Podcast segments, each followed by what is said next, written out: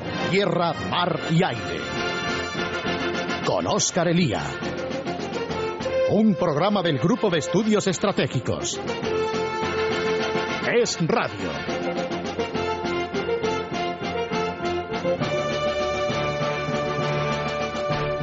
Lo ocurrido con el Tea Party en los últimos meses no se limita a un cambio en la aritmética de las instituciones federales. No se trata solo de la colina del Capitolio, sino de las decenas de pequeños triunfos que desde condados a estados han logrado los Tea Partiers. Y no se trata solo de la consecución del poder, porque lo hacen con la explícita intención de recuperar parcelas arrancadas a la sociedad por el poder público en los últimos años. Con el mandato recibido por los electores y el aire puro del Tea Party, los republicanos están tomando las medidas prometidas, retornando la política americana a los principios de los padres fundadores. A su favor juega una época de crisis que exige a las administraciones estatales tomar medidas de recorte. Los estados de la Unión se están viendo obligados a prescindir de gastos superfluos que entorpecen el desarrollo económico. Es ahora cuando en Estados Unidos y en el resto de nuestras sociedades, también en España, hay que hacer retroceder al Estado a los límites de los que nunca debía haber salido. En Wisconsin los republicanos lo han ganado todo. El senador en Washington, la mayoría en las dos cámaras y el gobernador. Dentro de las medidas propuestas y por las que fueron votados está reducir los privilegios en términos de seguros médicos y de negociación colectiva que los sindicatos de los funcionarios tenían gracias al trabajo del resto de ciudadanos. A la irada respuesta sindicalista, que también conocemos en España y que incluye la violencia física, se ha unido el apoyo de toda la izquierda norteamericana, entre otras cosas porque parte del dinero público que reciben los sindicatos acaba como aportación para las campañas de los candidatos del Partido Demócrata. Incluso Obama se ha lanzado personalmente en defensa de los privilegios sindicales de los funcionarios de Wisconsin. El gobernador, Scott Walker, resiste la fortísima presión y su ejemplo muestra que allí donde los ciudadanos han dado el poder a los republicanos y al Tea Party, estos están cumpliendo y lo hacen contra el dinero público para fines partidistas, contra las injustas negociaciones colectivas donde el sindicato se impone al trabajador, contra las agresiones y contra la manipulación por parte de los medios de comunicación. Wisconsin ha señalado el camino y le están siguiendo Ohio, New Jersey, Indiana o Pensilvania. Y en 2012 deberá ser nuestro país el que ponga freno por fin a los privilegios de una casta sindical que es responsable directa de la situación económica comatosa que vive nuestro país los sindicatos con dinero público son, en España como en Wisconsin, un problema que hay que eliminar. Muy buenas tardes amigos, hoy es 6 de marzo, soy Oscar Elías, somos el GES, esto es Radio y les traemos medidas tras las revueltas y acoso a Álvaro Uribe. Por tierra, mar y aire. Comenzamos. Comenzamos y lo hacemos con el tema del mes, el tema de, de, las últimas semanas, que es el tema de las revueltas, pero lo vamos a tratar desde un punto de vista que pretendemos un poco más alto porque vamos a ir a las consecuencias que tiene para nosotros, para los europeos, todo lo que está ocurriendo en el norte de África y las previsiones que podemos hacer cara al futuro y sobre todo las medidas que tendríamos que tomar. Y para ello tenemos a dos eh, invitados de excepción. Al primero de ellos tengo el honor de saludarle, él es Jesús de Salvador y es el director técnico del Instituto de Estudios Estratégicos eh, Internacionales de la Universidad Católica de Valencia. Jesús, Hola. lo primero, muchísimas gracias por estar con nosotros y buenas tardes. Hola, buenas tardes. Encantado de estar aquí con vosotros y compartir el programa. Y al segundo invitado de hoy, ustedes ya lo conocen porque ha estado alguna otra vez con nosotros. Él es Enrique Navarro y es consejero delegado de IC2 Portfolio. Enrique, como siempre, bienvenido y muchas gracias por estar con nosotros. Muchas gracias a vosotros, Oscar. Bueno, eh, la atención internacional se centra eh, en el día a día de lo que va ocurriendo en cada país, de lo que está ocurriendo ahora mismo. El punto, el punto es Libia pero es verdad que no tenemos que perder de vista que los cambios internos, las revoluciones que están ocurriendo en estos países, no solamente trastocan el interior de cada país, sino que van a trastocar eh, fundamentalmente los equilibrios de fuerzas, las alianzas y las relaciones en una franja de espacio que va, pues por ahora, y que sepamos, desde Libia hasta casi Jordania, por zonas tremendamente delicadas y que pueden extenderse tanto al este como al oeste. Eh, ¿Vosotros estáis de acuerdo en este análisis acerca de el momento estratégico de incertidumbre al que nos vamos a enfrentar por todo el Mediterráneo? Jesús. Sí, sí, sí, afirmativo. Vamos, el momento es muy complicado porque, vamos, ya desde la época de la posguerra fría que se hablaba del, del anillo o cinturón de inestabilidad que nos rodeaba un poco a Occidente, incluso a Rusia, que es todo algún país de Sudamérica, África, eh, Oriente Próximo y Sudeste Asiático eh, era ya de por sí inestable, eh, con lo cual ahora después de estas revueltas populares que ha habido, pues aumentan la incertidumbre, incertidumbre que va totalmente en contra de cualquier intento de prosperidad de cualquier tipo de, de sociedad nacional o internacional, ¿no? Además, teniendo en cuenta que esa zona tiene, vamos, es una zona neurálgica en cuanto eh, el tema energético como fuente de hidrocarburos y de zona de comunicaciones. Por ahí pasa una parte importante del comercio que viene hacia Occidente. Y sí, sí, es un momento de gran incertidumbre porque además no se sabe hacia qué vamos, porque no hay interlocutores. Eh, después están por medio intentando catalizar los grupos islámicos, con lo cual radicales, con lo cual es un momento altamente complicado. Enrique. No, yo coincido plenamente. Yo creo que eh, el, gran problema es que la estabilidad en, todo el norte de África y en Oriente Medio eh, se ha basado en los últimos 50 años en el sostenimiento con cierto apoyo occidental, sobre todo además por la, cantidad de negocios que se han hecho de regímenes eh, totalitarios que realmente pues han tenido a sus pueblos bajo una presión enorme simplemente en, el sentido de dotar de cierta estabilidad a, lo que es el mundo occidental, ¿no?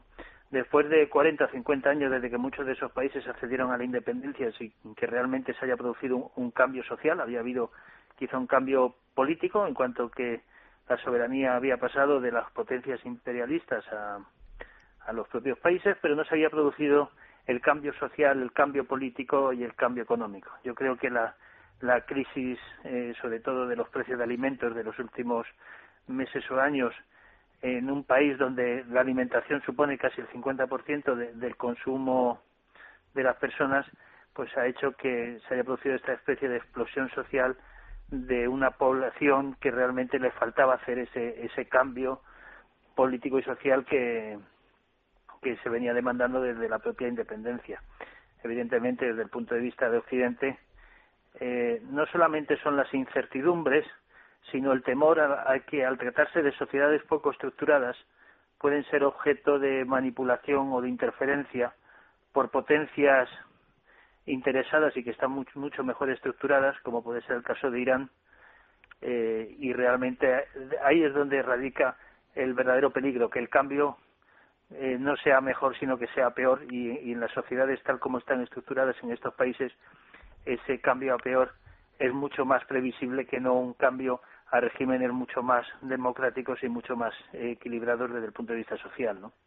Eh, ahí hay un punto, en buena medida, eh, Europa, eh, la gran preocupación, sobre todo desde el punto de vista italiano, que serían aquellos a los que les pilla más de cerca, es el problema de la inmigración. Yo creo que ahora mismo la consecuencia inmediata es esa. En primer lugar, en términos más agudos o más coyunturales, si se quiere, porque la guerra civil en Libia está provocando eh, ya la aparición de campamentos refugiados al otro lado de la frontera, problemas tanto con en Egipto como, como en Túnez, e incluso salida de inmigrantes hacia, hacia Europa y hacia Italia.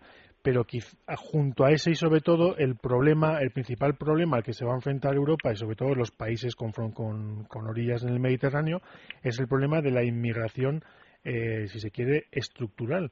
El hecho de que estas revoluciones están teniendo como primera consecuencia el aumento de los flujos de inmigrantes hacia Europa en un momento en el que además, gracias o por motivo de la crisis, estaban empezando a frenarse. Yo creo que el caso de, de los inmigrantes tunecinos y también parte de los egipcios, yo creo que es paradigmático. ¿Vosotros creéis que eh, este fenómeno se va a seguir manteniendo? Sí, vamos, a mí si me permitís, que ya estamos entrando en materia un poco desde la perspectiva europea, eh, enviar un, un, mensaje de apoyo a esos tres soldados holandeses y a sus familias que el Ministerio de Defensa holandés eh, hoy ha informado que en unas operaciones de rescate a, no solo a holandeses sino a otros eh, ciudadanos que estaban en Libia pues han caído capturados en ese territorio hostil entonces, un, mensaje de apoyo a esos tres soldados de una nacionalidad como es Holanda y a sus familias. Bueno, la, cosa tiene su importancia porque eh, es la primera vez que en el caso libio es el primer caso en el que soldados europeos se ven envueltos en operaciones, entre, entre comillas, con, con el enemigo. Sí, sí. Si me, si me permitís, aquí hay que recordar que estas operaciones de rescate han tenido ya sus fases de entrenamiento desde hace años podríamos recordar como en 1994 eh, en la zona del Mediterráneo próxima a España estuvimos entrenándonos en, los ejercicios Tramontana con motivo del conflicto argelino de que el supuesto era el rescate de europeos capturados por el grupo islámico armado de Argelia, o sea, que es un supuesto que desde hace ya tristemente pues más de 15 años eh, ya estaba previsto de que pudiera ocurrir en algún momento en el norte de África. ¿eh? Sí, sí.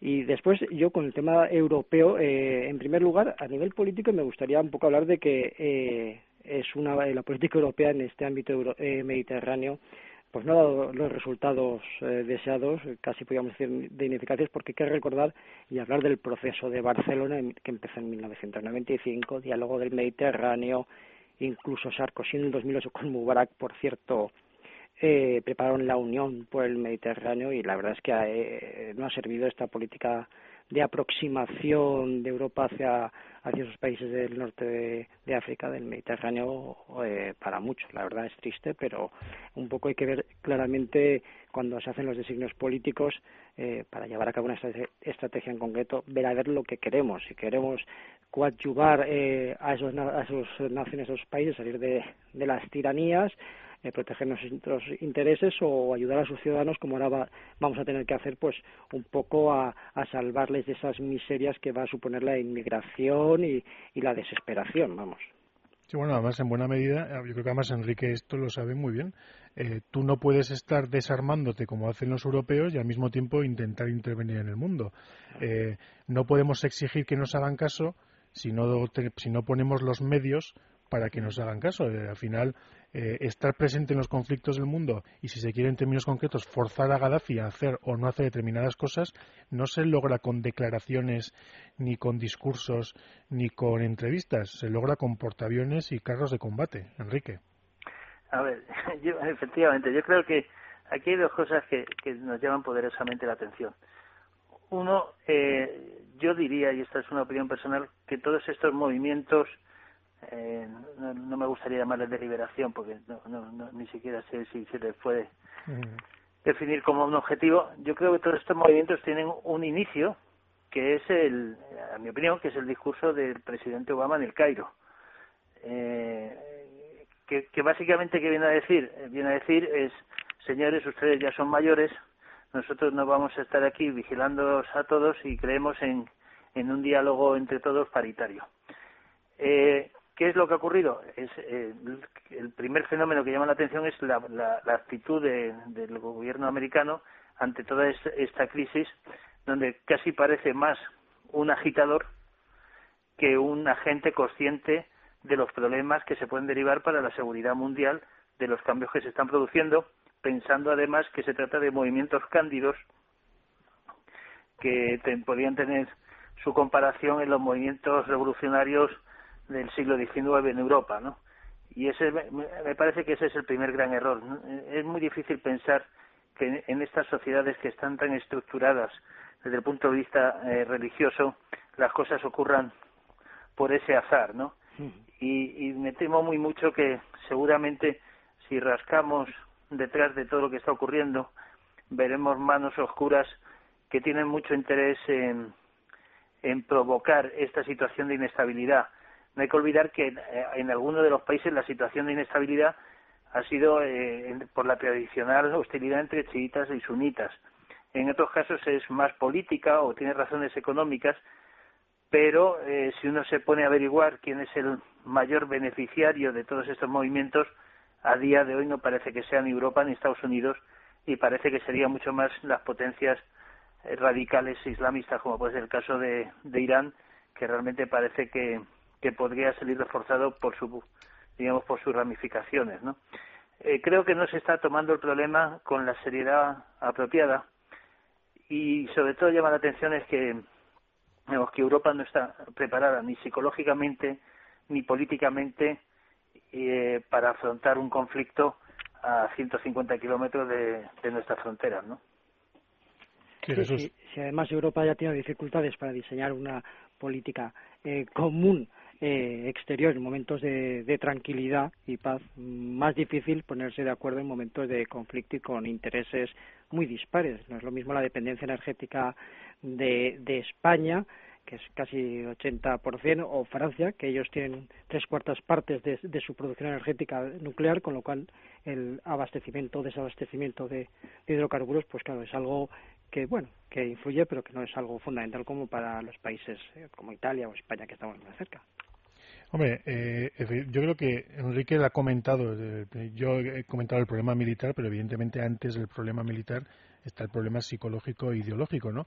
Y luego el hecho de que efectivamente eh, ante esa desaparición europea y esa desaparición eh, de Estados Unidos, que yo estoy de acuerdo que más que ser de que comportarse con la responsabilidad que se exige al, a la superpotencia del mundo, se está comportando como un agitador más o como un actor más sin seguir un rumbo eh, estratégico y racional más o menos pensado de antemano. Pero si nos, si nos comentan hace eh, unos pocos años que íbamos a tener barcos iraníes y chinos en el mar Mediterráneo, yo no sé qué pensáis, pero yo no sé qué hubiésemos pensado, que nos estarían tomando el pelo o algo por el estilo. Es decir, las fragatas iraníes cruzando el canal de Suez eh, pasando frente a El Cairo, eh, los chinos mandando fragatas, la fragata eh, a las costas de Libia, eh, claro, el Mediterráneo se está convirtiendo en el laboratorio de lo que parece ser un nuevo mundo.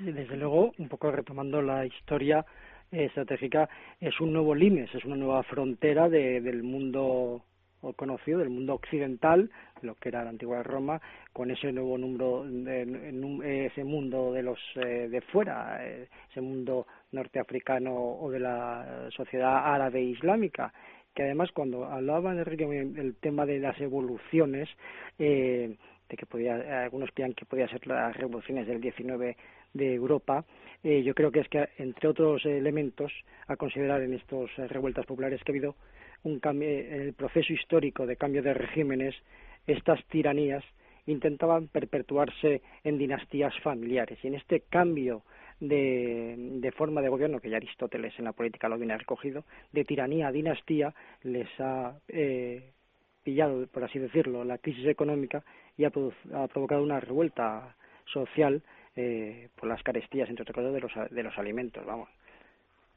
Enrique. Sí, ah, yo, yo, creo, yo quería incidir en un aspecto que me parece importante, eh, que es, diríamos, cuál es el, el, el, nuevo escenario estratégico que se, van, que se va a encontrar Europa o que se va a encontrar el gobierno español en, en el caso de que realmente se, se verifique un cambio en estos países, digamos, una situación peor o más hostil hacia Occidente. Eh, yo creo que la, la política expansionista de, de, Irán es muy manifiesta y ahí están las negociaciones que tiene con Venezuela para venderle sus misiles, diríamos, eh, estratégicos, no estratégicos, pero son misiles de largo alcance, eh, que son misiles que tienen un alcance de cerca de 2.000 kilómetros con una velocidad rápida. Estamos hablando de un, de un tipo de misil que si se coloca en, en Argelia, tarda menos de 15 minutos en alcanzar nuestras fronteras y si se coloca en Libia estamos hablando de que en menos de 20 minutos un misil de lanzado desde Libia podría alcanzar nuestro territorio. Es la primera vez, seguramente desde hace mucho tiempo, donde nuestro territorio podría tener o ser objeto de una amenaza directa militar que podría venir desde un país extranjero. Esto cambia absolutamente el escenario. Estamos hablando de países que se han armado, y lo señalábamos yo creo en otro programa anterior, Marruecos, Argelia y Libia son los tres países que más se han armado y que más han incrementado su presupuesto de defensa en los últimos diez años a nivel mundial. Si asumimos que también entre esa lista está Egipto, está Arabia Saudita y están los países del Golfo, estamos hablando ya de países que son una potencia eh, militar, una potencia militar que está teniendo frontera con nuestras aguas territoriales, casi todos estos países, Libia, Argelia, Túnez, Marruecos, tienen frontera con nuestras aguas territoriales. Estamos hablando de un gran cambio de estrategia para la cual seguramente estamos mejor dotados militarmente, gracias a todos los proyectos que se lanzaron durante el, gobierno del Partido Popular, eh, que son realmente el eje dorsal de nuestra defensa, pero realmente desde el punto de vista militar estratégico eh, vamos a, o nos podemos encontrar ante una situación clara de amenaza eh, sobre nuestro territorio y sobre nuestros intereses de forma muy directa. ¿no? Eh, esta asunción de esta, de esta situación debería implicar una mayor responsabilidad por parte de, del Gobierno y de adoptar aquellas medidas que intenten reequilibrar eh, la situación estratégica anterior. Sí, yo me alegro que era el tema que quería que quería sacar. Nos quedan cinco minutos y es el tema, efectivamente, de las repercusiones para España. La primera, eh, si las cosas van mal, es la que comenta Enrique, que es esta, es decir, una amenaza eh, militar más o menos remota, pero directa. Jesús, yo no sé qué más eh, ideas.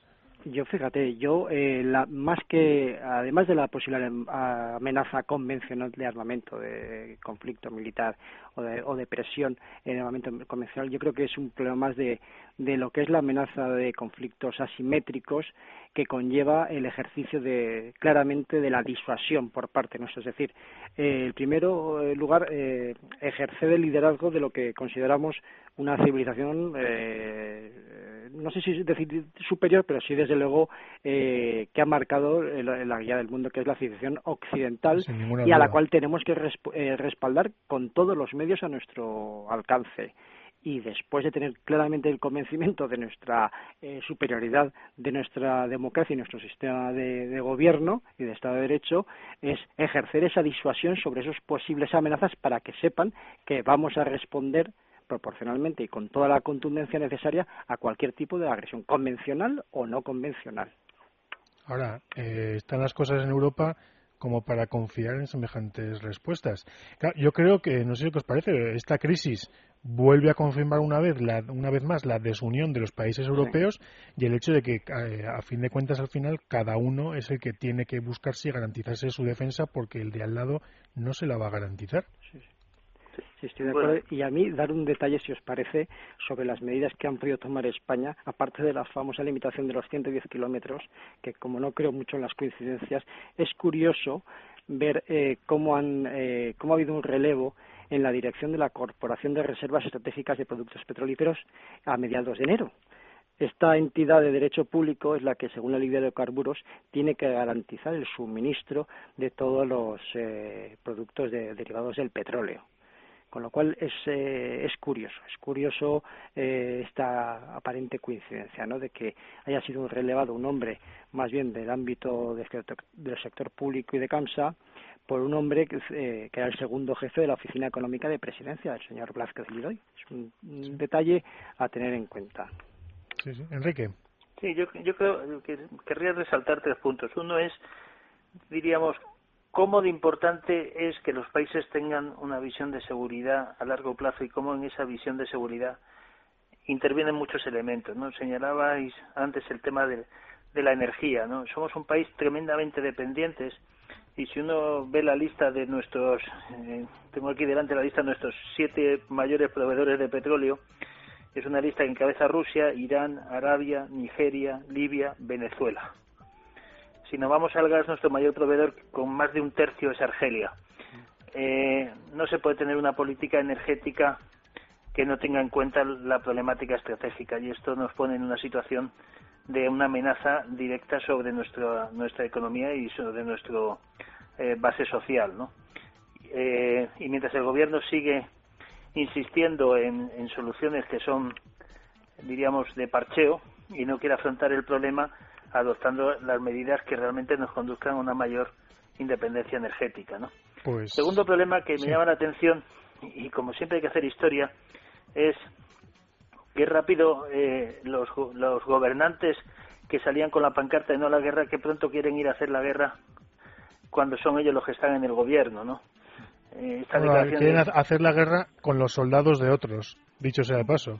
Bueno, y, pero yo creo que lo importante es este cambio de decir, eh, hay que dar una solución al problema, pero que a nadie le da la solución al problema. Y realmente yo creo que la posición de nuestra política exterior, de nuestra política de defensa, nos hace incapaces de poder liderar un, un proceso donde deberíamos ser agentes clave, porque con Italia somos la, la frontera de la Europa Sur y sin embargo parece que asistimos al, al proceso incluso con, con cierta ignorancia de sus consecuencias, ¿no? Pues eh, Enrique, hasta aquí, hasta aquí hemos llegado. eh, como siempre nos quedamos sin tiempo para todas estas cosas. Tendré que, que agarraros a los dos para próximos, para próximos programas. Eh, Jesús de Salvador, director técnico del Instituto de Estudios Estratégicos e Internacionales de la Universidad Católica de Valencia. Muchísimas gracias por haber estado con nosotros y muy buenas tardes. Ha sido un placer. Buenas tardes. Y Enrique, Enrique Navarro, como siempre, mil gracias por estar con nosotros y muy buenas tardes. Encantado. Buenas tardes a todos. Hacemos, amigos, una pequeña pausa y volvemos enseguida.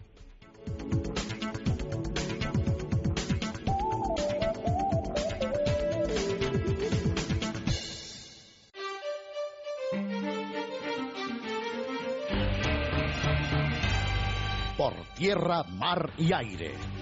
Con Oscar Elía. Seguimos, seguimos amigos y lo hacemos con un tema que a mí particularmente me produce bastante indignación, que es el tema de la persecución que determinados medios de la izquierda iberoamericana, encabezados por ese personaje que es Pérez Esquivel, están realizando del expresidente de Colombia, eh, Héctor, eh, el presidente Uribe. Y para ello tenemos con nosotros al teléfono a un experto en todo lo que ocurre en Colombia, que ustedes conocen bien porque publica en numerosos medios de comunicación. Él es Eduardo Mackenzie, autor de numerosísimos artículos y de libros sobre Colombia. Eduardo, lo primero, bienvenido y muchas gracias por estar con nosotros. Gracias, Oscar. Me encanta estar con ustedes. Oye, Eduardo, antes de pasar al tema de Pérez Esquivel, que yo sé que tú también tienes ganas de hincarle el diente, eh, ¿qué valoración crees que podemos hacer eh, respecto a Colombia y respecto a los seis primeros meses de la presidencia de Santos eh, en Colombia?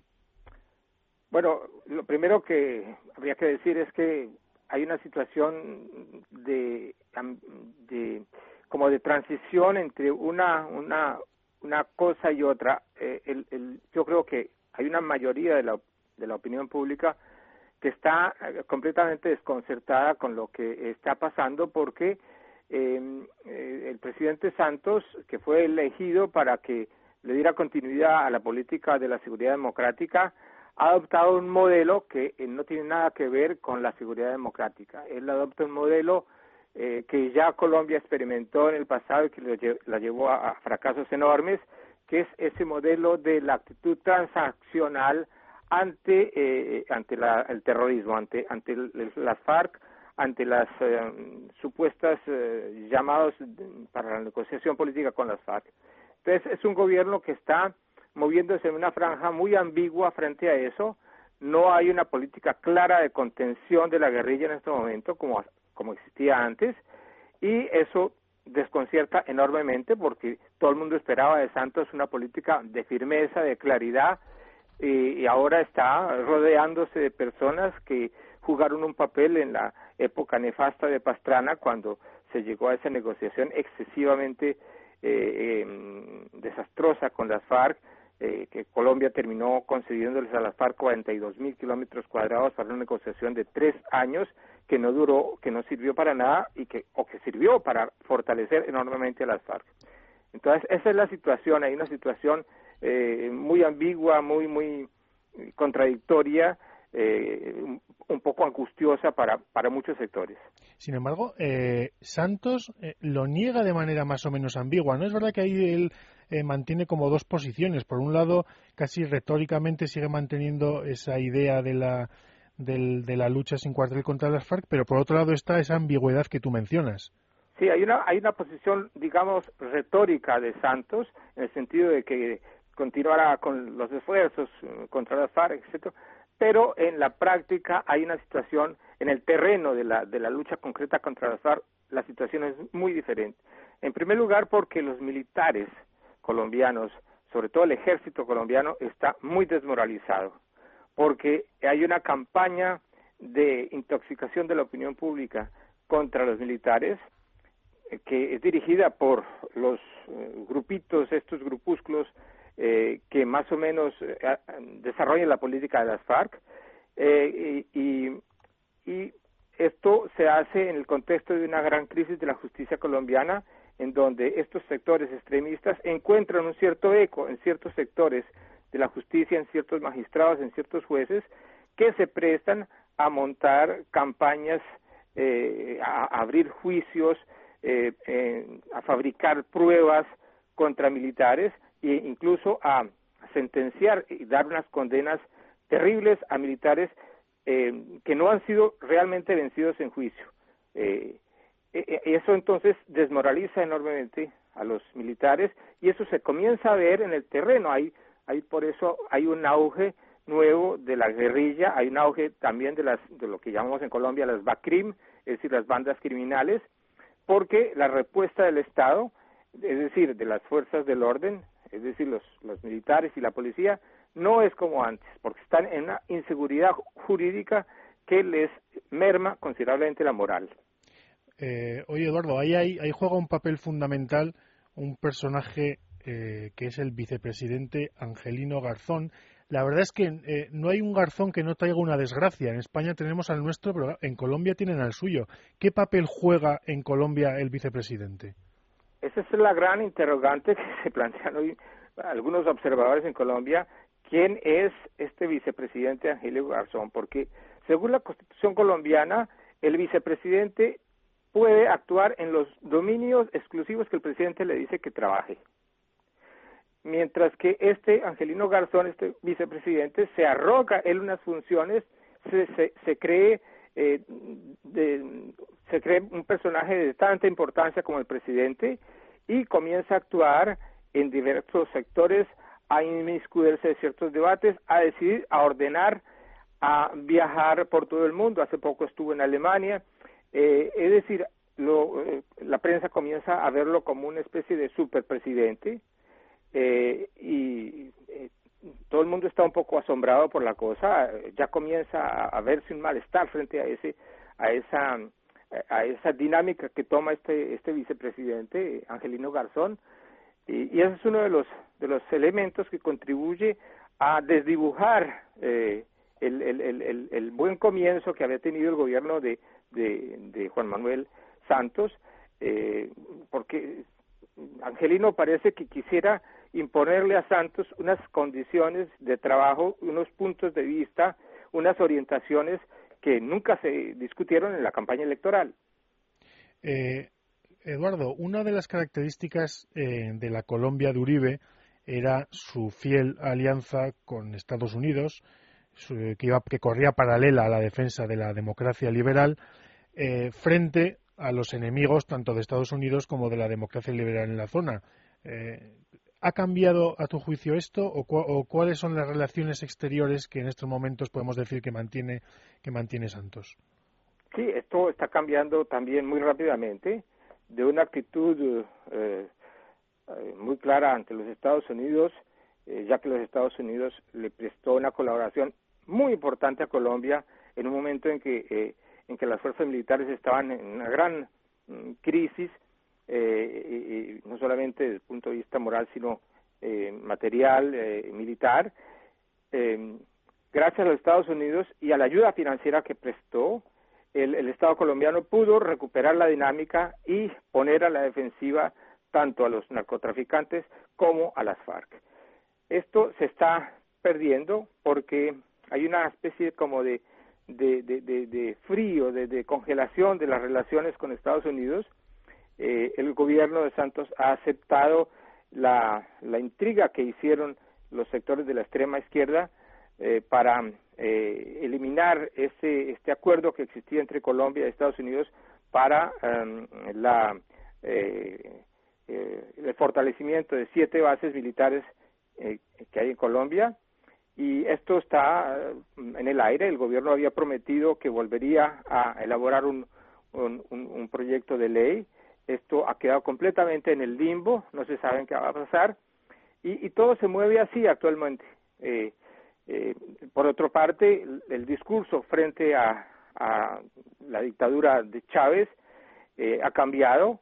Hoy en día no se puede hablar de Chávez, no se puede criticar a Chávez, porque el presidente decidió un día que Chávez era su mejor nuevo amigo y eh, lo mismo ante ante el gobierno de, de, Correa que ni siquiera se eh, renuncia al, al, a los proyectos de proceso penal que había contra el presidente Santos eh, Correa sigue alimentando eso al mismo tiempo que tiene una posición hipócrita de saludar a Santos. Entonces, eh, eh, la diplomacia colombiana vive ahora en ese, en ese ambiente, en un ambiente más propicio a, las orientaciones de UNASUR, ese organismo artificial fabricado por el chavismo, que una política realmente independiente frente a estos dos gobiernos autoritarios y dictatoriales. oye, en relación con esto último, la derrota progresiva a la que Uribe va conduciendo a las FARC eh, Santos las hereda, por así decirlo ya, en un estado eh, que no tenía nada que ver con la tradicional fortaleza de esta narcoguerrilla terrorista y eh, en buena medida en los últimos meses lo que asistimos es esa inicial debilidad militar, por llamarlo de alguna manera, de las FARC se ha trasladado, se ha convertido en una ofensiva propagandística, tanto dentro como fuera de Colombia, y sobre todo en términos de estos juicios, de estas denuncias que tú comentas contra militares eh, colombianos, eh, pero eh, parece ser que también las FARC están ahora mismo apuntando cierto, cierta mejoría desde el punto de vista de atentados y de operaciones militares. No sé si es también tu sensación. Sí, estamos completamente de acuerdo. La situación de las FARC cambió eh, de una fase de repliegue muy claro, muy neto que existía durante el gobierno de, de, Uribe, están pasando ahora a un, a un, comienzo de una fase de ofensiva militar y política. Es el comienzo de una fase, eh, de, de, una ofensiva eh, que se nota, la ofensiva militar se nota en, los, en, la, en la cantidad de, de pequeños y localizados atentados que hacen en varios departamentos, no son, desde luego, grandes movilizaciones eh, de guerrilleros, porque no están en capacidad de hacerlo, pero sí logran eh, hacer golpes eh, circunscritos en ciertas regiones, pero estos, desde el punto de vista cuantitativo, esto está, cambiando la cosa, están aumentando este tipo de presión. Y del otro lado hay una ofensiva que llamamos de guerra política, que tiene una, una arista muy importante desde el punto de vista de lo judicial, que eh, está causando eh, unas perturbaciones eh, enormes, enormes, y que desmoraliza y que busca, sobre todo, desmoralizar a las fuerzas militares y que está logrando efectivamente desmoralizar a, las fuerzas militares. Eso es, muy muy grave la situación porque no hay en este momento, no vemos que de parte del gobierno haya una tentativa para corregir esa tendencia negativa. No hay no hay medidas, no se ve que el gobierno se siente a la mesa a estudiar la situación y a tomar medidas. Hay un silencio allí como una especie de, no sé, es, muy extraña la situación. Sí, efectivamente, eh, a, mí lo que más me llama la atención de este asunto es precisamente eso, es decir, en plena ofensiva judicial, eh, tú además lo has comentado en bastantes artículos, a partir de personas, de jueces, de abogados situados en puestos claves, una ofensiva contra el anterior eh, presidente Uribe y contra buena parte de los responsables de la lucha antiterrorista, que contrasta con una actitud del gobierno de Santos que se muestra de todo menos hostil hacia estas maniobras de, la banda. Sí, exactamente. Es una actitud de neutralidad que me parece excesiva. Eh, cuando, cuando el presidente Uribe estaba en el poder y cuando em, Juan Manuel Santos fue acusado por eh, los ecuatorianos eh, de haber dirigido esta operación contra Raúl Reyes en Ecuador, en fin, y cuando él fue acusado de, haber cometido un crimen internacional y todo eso, la actitud del Ejecutivo colombiano fue absolutamente clara y de defensa incondicional de su ministro de Defensa. Ahora estamos muy extrañados porque ante las ofensivas que existen de parte de, de, Piedad, eh, Córdoba, la ex senadora eh, Profar que, existe en Colombia, eh, quien intenta eh, abrirle un proceso penal al presidente Uribe bajo acusaciones completamente grotescas. Frente a esas tentativas, el gobierno guarda un silencio eh, rarísimo, una neutralidad que, es, es, un poco desconcertante. Entonces, sí, hay esa, hay esa cuestión que, que, es, muy preocupante para, para la opinión pública.